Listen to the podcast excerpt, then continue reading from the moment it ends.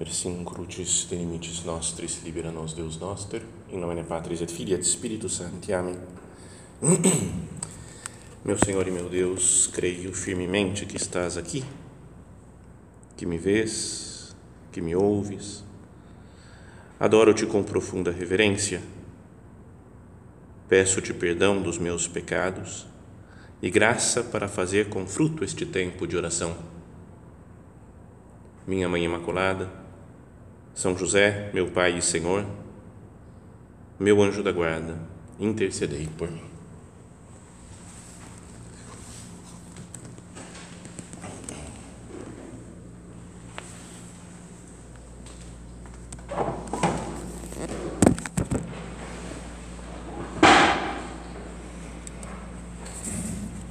No Evangelho da missa de hoje, vamos ouvir uma parábola de Jesus, né, conhecida, e, e, como é conhecida e é um pouco longuinha assim, a parábola, a gente às vezes pode ter a tentação de falar, ah, já sei qual que é, já, beleza, e nem leio né, com calma, e é importante, acho que sempre ler, meditar, né, ouvir a palavra de Deus, porque é palavra de Deus. Imagina, um Deus que desce à terra, né, se faz homem e nos fala umas palavras, nos ensina tantas coisas, e a gente não deve falar, não, tá bom, já sei, já, já ouvi. Então é aquela parábola dos trabalhadores da vinha. Para o reino dos céus é como a história do patrão que saiu de madrugada para contratar trabalhadores para a sua vinha. Combinou com os trabalhadores uma moeda de prata por dia, né, uma, um denário, né, que era o salário que pagavam para esses trabalhadores. E os mandou para a vinha às nove horas da manhã, o patrão saiu de novo, viu outros que estavam na praça desocupados e lhes disse: Ide também vós para minha vinha, eu vos pagarei o que for justo. Ele já, já mudou, né? ele não falou, ó, vai ser um denário, né? uma moeda de prata. Vai ser o que for justo. E eles foram. O patrão saiu de novo ao meio-dia e às três horas da tarde fez a mesma coisa. Saindo outra vez, pelas cinco horas da tarde, encontrou outros que estavam na praça e lhes disse: Por que estáis aí o dia inteiro desocupados? Eles responderam: Porque ninguém nos contratou. O patrão lhes disse: Ide vós também para a minha vinha. Quando chegou a tarde, o patrão disse ao administrador: Chama os trabalhadores e paga-lhes uma diária a todos. Então falou: uma diária, um denário para todo mundo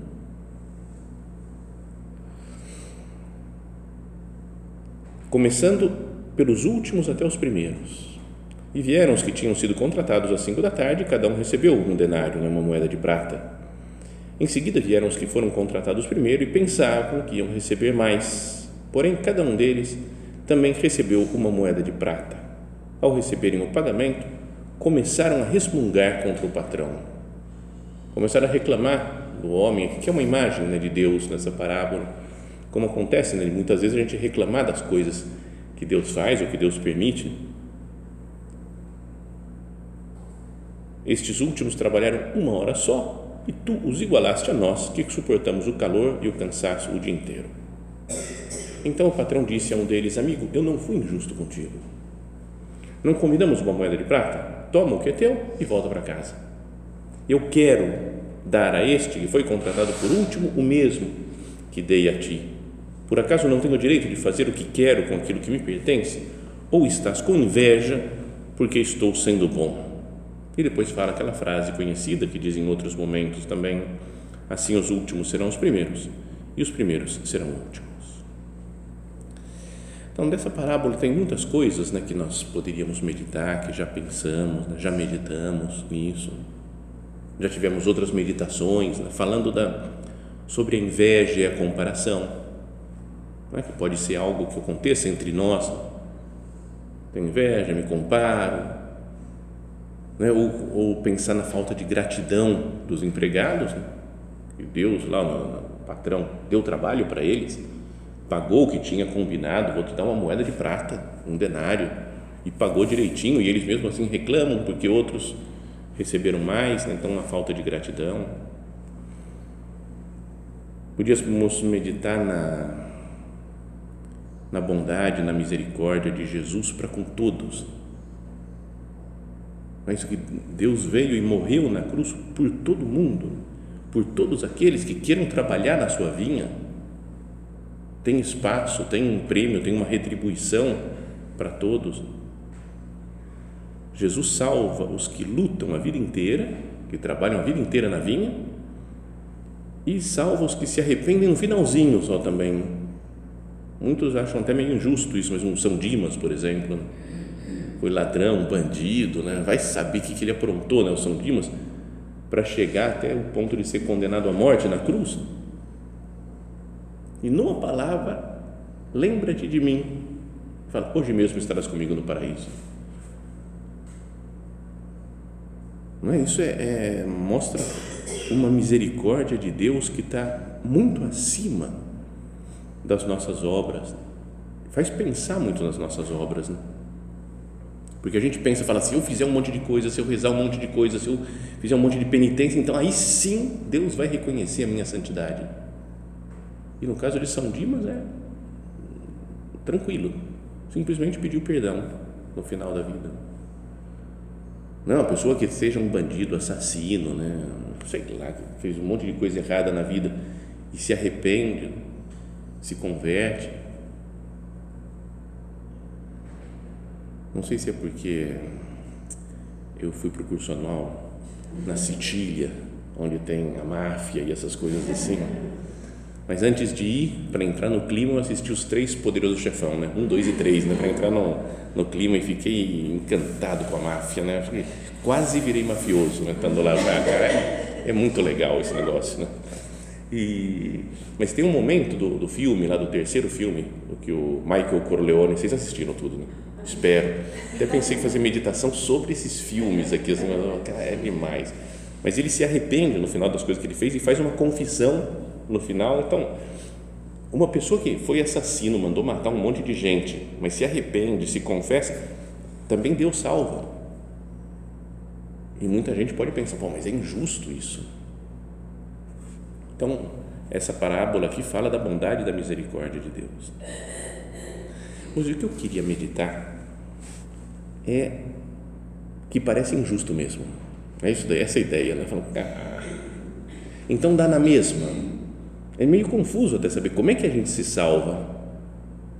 Porque se Deus vai salvar todo mundo, basta eu estar do lado dele, parece que fala, para que, que eu vou acordar cedo hoje? Mas para que meditação, agora oração? Você vai salvar do mesmo jeito, tranquilo. E isso dá um pouco de raiva nas pessoas que acordaram cedo. Acordou cedo, está aqui na meditação, vai assistir a missa e trabalha que nem doido. E a outra que faz mais corpo mole, às vezes não trabalha. Ele diz, vai dando uma raiva, né? É natural isso daí. E aí vem Jesus e fala: Eu não posso fazer o que eu quero com meus bens. Tá bom, Jesus pode fazer, mas pelo amor de Deus, né? No fundo, no fundo é injusto, né? Não é? Tem muita gente que fica com raiva, já vi várias pessoas comentando que ficam com raiva do pai da parábola do filho pródigo. Porque ele equipara, o outro trabalhou direitinho, ficou o tempo inteiro né, cumprindo ordem, vai lá e ainda faz festa para o outro que não fez nada. Eu entendo o filho mais velho, porque assim não dá, né, não, não pode, tem que dar uma, uma correção mais forte, não pode simplesmente abraçar cobrir de beijos, sandália nos pés, anel no dedo, não, matar cordeiro, não. Então tem gente que e a gente pode, não sei, sentir isso também, né? Ele paga um denário para os que trabalharam o dia inteiro, um denário para os que trabalharam uma hora só, das 5 às 6 da tarde. Não dá para os, empregados entrarem na justiça contra o patrão, né?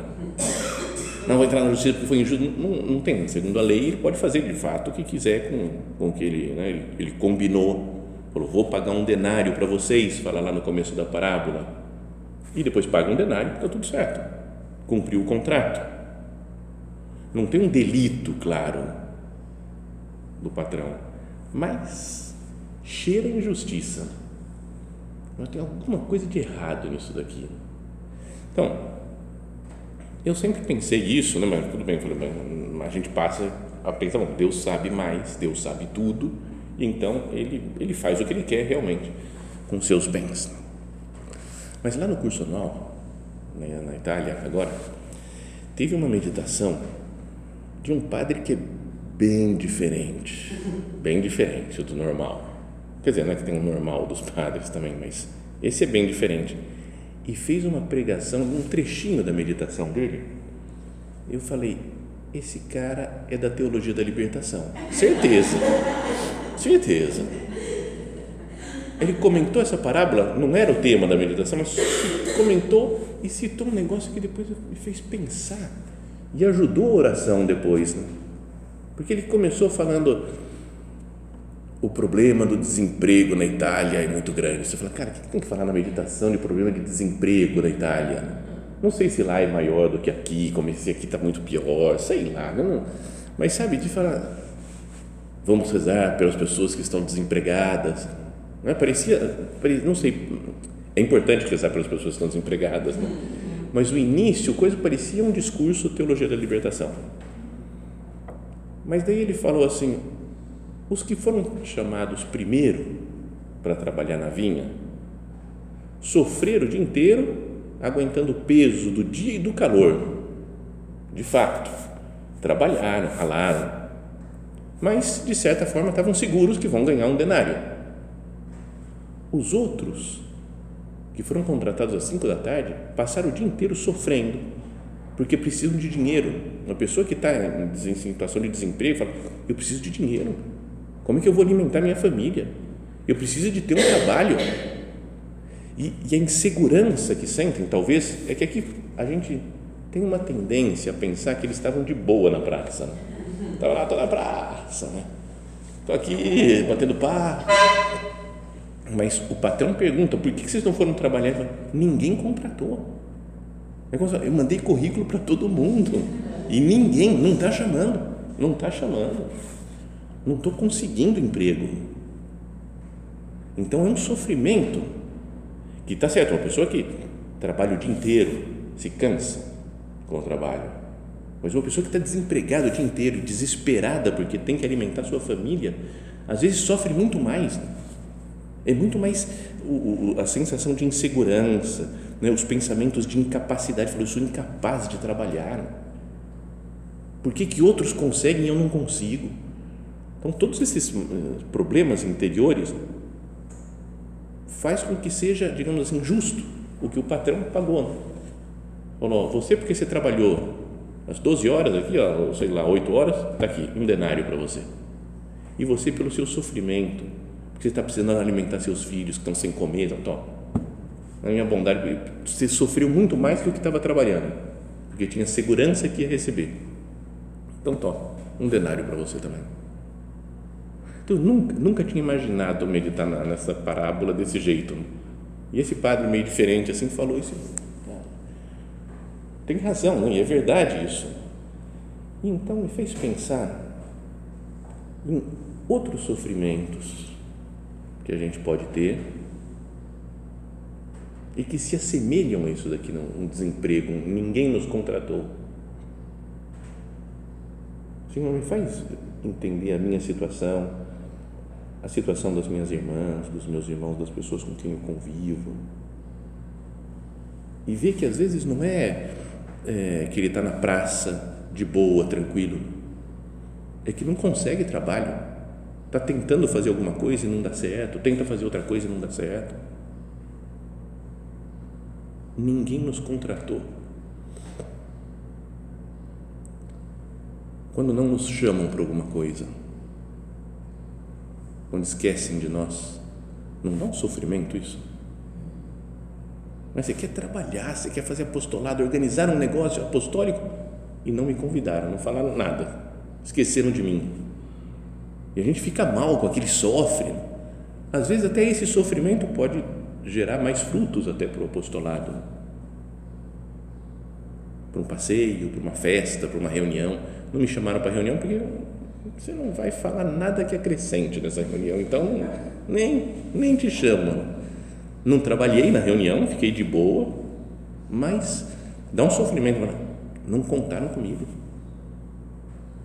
Então, por exemplo, lá no curso anual, a gente estava perto de Palermo, na cidade de Palermo, Calarossa, chama Casa de Retiro, talvez vocês já tenham ouvido falar, ou tenham ido lá, vai saber se alguma já foi lá fazer curso lá em Calarossa. É bonito o negócio. Cara, é muito bonito. Mas é demais. O lugar que está construído, a casa é normal, né? mas está construído em cima de uma rocha assim que dá na, na praia, na, na, no mar. Né? Não tem praia. Tem umas pedrinhas e depois é o mar. Então você pode mergulhar no mar um dia me deram um, óculos desse daí, e você vai olhando por dentro, lá você vê peixe, um monte de peixe passando, você vai nadando com os peixes, é super, é muito bom o negócio.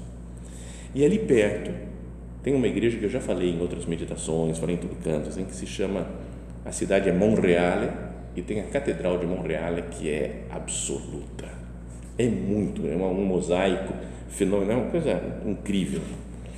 Então nós tínhamos falado lá com o o, alguém falou com o pároco da igreja, que o pároco é um sacerdote supernumerário, e ele falou: ah, pode trazer o pessoal aqui então, no sábado à noite, aqui eu vou explicar todas as coisas da igreja. Então está tudo certo. Né? Para os penúltimo dia praticamente do curso anual, fomos lá e tivemos uma aula fantástica, não, não sei como explicar. Né? Então, todo mundo tem que ir para a Catedral de Montreal, tá bom? Então, combinem aí, organizem-se e vamos para a Catedral de Montreal. Mas e contam que o Papa Bento XVI, antes de ser Papa, quando era cardeal Ratzinger, teve lá nessa igreja e o comentário dele foi que é a igreja mais bonita que ele já viu na vida. Um homem que viajou pelo mundo e conheceu tantas igrejas, não sei que, viu São Pedro e, e é a mais bonita da vida. Então, porque ajuda muito a rezar mesmo, a fazer oração, é realmente impressionante. Então, lá no curso anual, estava fazendo o curso anual com a gente o Dom Georg Ganswein, não sei se vocês conhecem ele, mas foi o secretário do Papa Bento XVI. Esse que aparece sempre, sempre, todas as fotos praticamente do Bento XVI, o que está do lado dele, que é um, também um sacerdote supernumerário, estava no curso anual conosco. O primeiro dia que eu cheguei, falei, o secretário do Papa Bento está aqui, tá? então cumprimentamos, um cara super gente bom, alemãozão assim, mas muito, super legal. E então falamos disso daí com ele, né, dessa que o Papa, que o Papa falou, do igreja mais bonita, Monreale.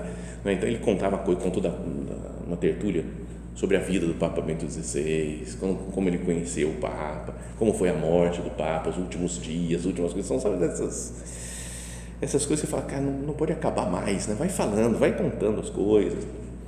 Aí eu tinha um dia, eu estava com umas dúvidas assim sobre né, como é que foi a renúncia do Papa Bento XVI, como é que ele chegou a essa decisão, o que, que aconteceu, por que isso, né? se depois ele continuou 10 anos vivo ainda, por que, que né, essas coisas. Então um dia eu falei com ele, é, Dom Georg, porque ele é arcebispo.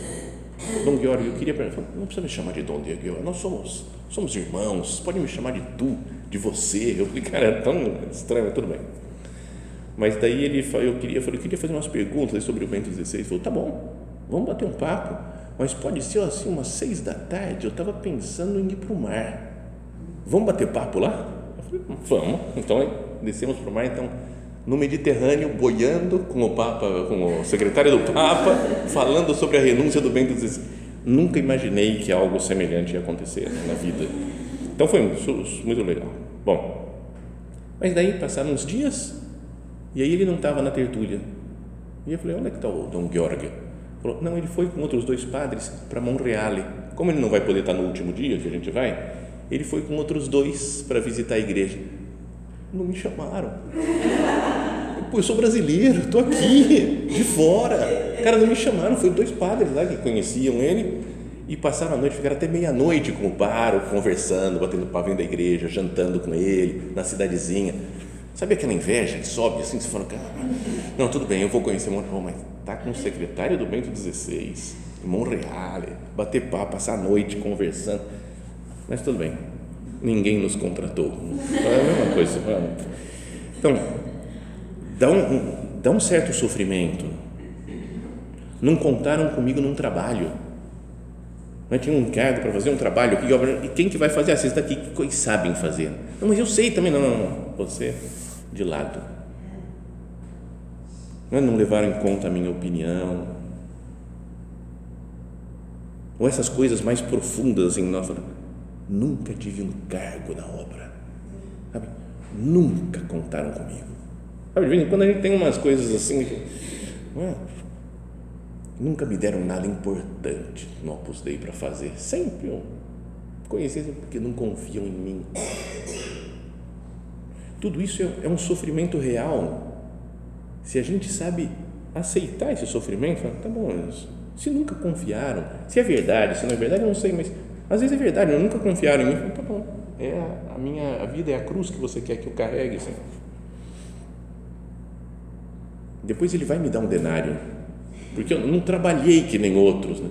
não, entre aspas, não brilhei na obra como outros que foram né, diretoras e gente importante no Opus Dei e que eu fui um, um Zé Mané qualquer lá, sabe, a vida inteira.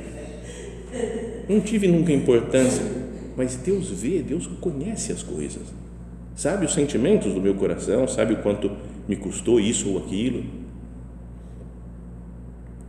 Ou quando já não contam, contavam antes, mas agora que eu sou doente e velho, não contam mais. Não é? A gente não tem esse negócio assim, naquela época, agora ninguém me dá atenção. Tento contar alguma coisa na tertúlia, nem me escuta, porque é velha, é velhinha, até outra, outra cabeça. Não é? Não tem isso daí, não acontece. Sabe que uma vez, há uns 15 anos, mais ou menos, 10 anos, veio quando veio o padre Dom Javier ainda aqui no Brasil então ele falou que ele precisava de ele falou preciso de 10 numerários para fazer a expansão para ir para outros países e não sei o que então eu me senti falei ah, eu tenho que me apresentar né? Falei estou pronto para ir para onde for preciso. E fui falar então com o padre Vicente que era o vigário. Falei, Padre Vicente, isso que o Padre falou, então eu estou pronto, estou disposto, onde o Senhor quiser, eu vou, eu tô, pode falar para o Padre que estamos aqui. Às vezes é difícil para vocês escolherem alguém, né? vai o que alguém não quer, eu quero, eu tô, tô pronto. Ele falou, então, mas é que você já está com mais de 40, né? o pessoal está querendo gente mais nova. Tá bom, beleza. E além do mais, você tem esses problemas de saúde que você pifa de vez em quando, né? Então, esquece, fica tranquilo, tá? Em um segundo ele falou: Você é velho e você é doente. Desculpa, não contamos com você. Sabe, dá, um, dá uma sensação de esfancar, não, não sirvo para nada mais. Bom, mas Deus leva em conta tudo isso.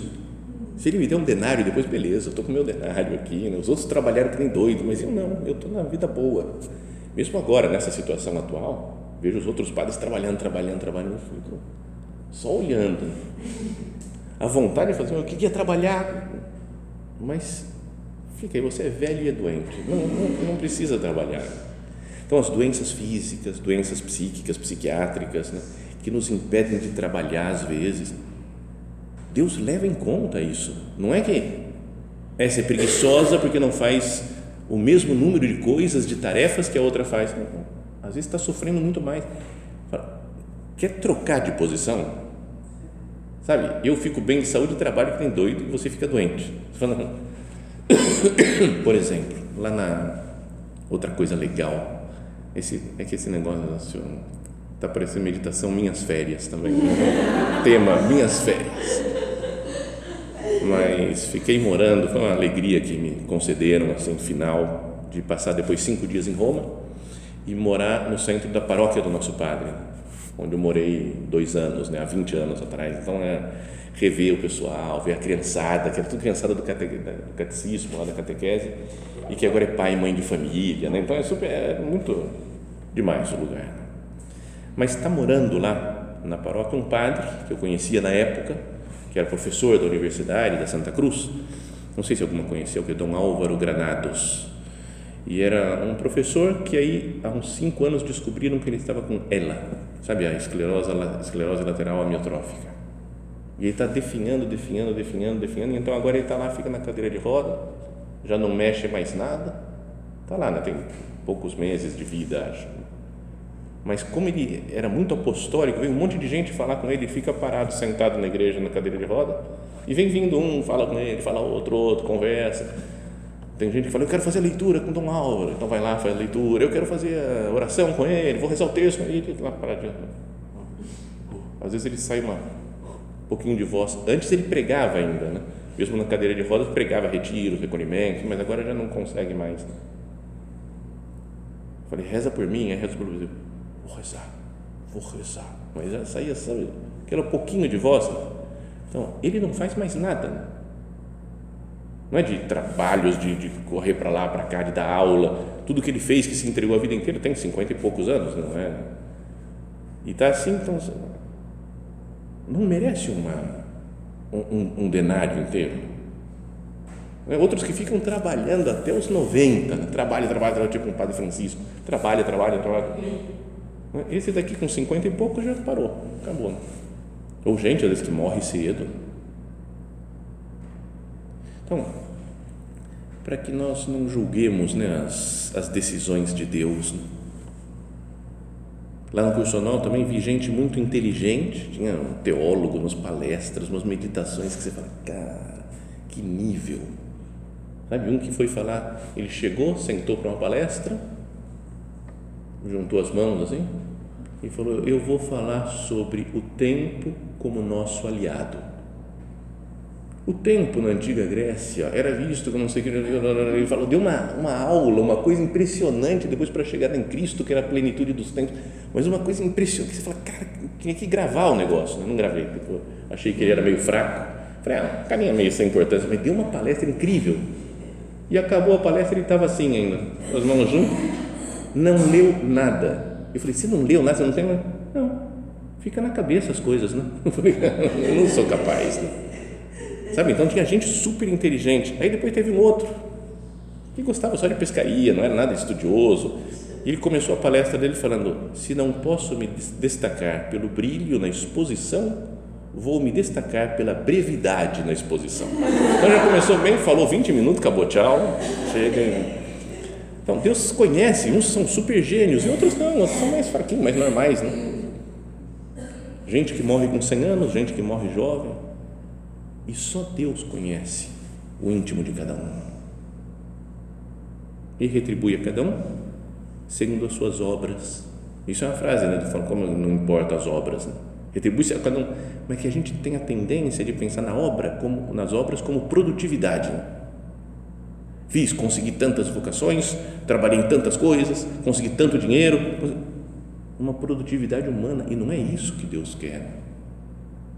São as obras de, de amor a Deus, de união com a vontade de Deus, de aceitar e amar cada um as circunstâncias da sua própria vida é o se adaptar. As obras são fazer a vontade de Deus. E se a vontade de Deus é que eu esteja desempregado agora, quer dizer, eu vou procurar, vou tentar fazer o que parece que eu devo fazer, mas se Deus continua me deixando desempregado, continua me deixando doente, continua me deixando velho, continua me deixando o que for, eu aceito e eu amo a minha situação, a minha condição. Essa é a obra de amor a grande obra que Deus retribuirá cada um segundo as suas obras é o amor à vontade de Deus, o se identificar com a vontade de Deus. Não é? Deus sabe que aqueles empregados estavam na praça lá até as cinco da tarde porque ninguém tinha contratado. Sabe que outros estavam de manhãzinha resolveu contratar. Deus tem um plano para cada um. Tem um plano para esses que foram contratados ao meio-dia, às três da tarde, que nem fala mais dele, desaparece, né? Cara, sem importância nenhuma, parece. Então procuremos hoje, né? Senhor, me ajuda que com essa sua palavra, essa sua parábola de hoje, eu decida só fazer a sua vontade, né? Sem ficar me comparando com os outros. Né? Será que eu estou fazendo mais? Será que eu estou fazendo menos? Será que esse daqui tinha que fazer assim, tinha que fazer assado? Será que Deus foi justo comigo, foi justo com outro, foi injusto com esse ou com aquele? Mas simplesmente uma aceitação e um amor da vontade de Deus que escolheu essa vida concreta para mim, com essas características. Se nós procuramos fazer a sua vontade, em cada dia, em cada momento, Ele vai dar um denário, né? Vai, vai, dar, vai dar moeda de prata para cada um. Que Nossa Senhora nos ajude, né? De vez em quando a gente pode ficar meio chateado com uma coisa ou outra, né? Se a gente está meio parado, porque eu estou parado, porque eu estou desempregado, porque eu não sei o quê. E se eu estou trabalhando, se eu faço muita coisa, porque eu estou fazendo muita coisa, não está dando, os outros têm que dividir. Minha mãe me ajuda a entender a minha situação, a amar a minha situação e assim vou receber um denário de Nosso Senhor.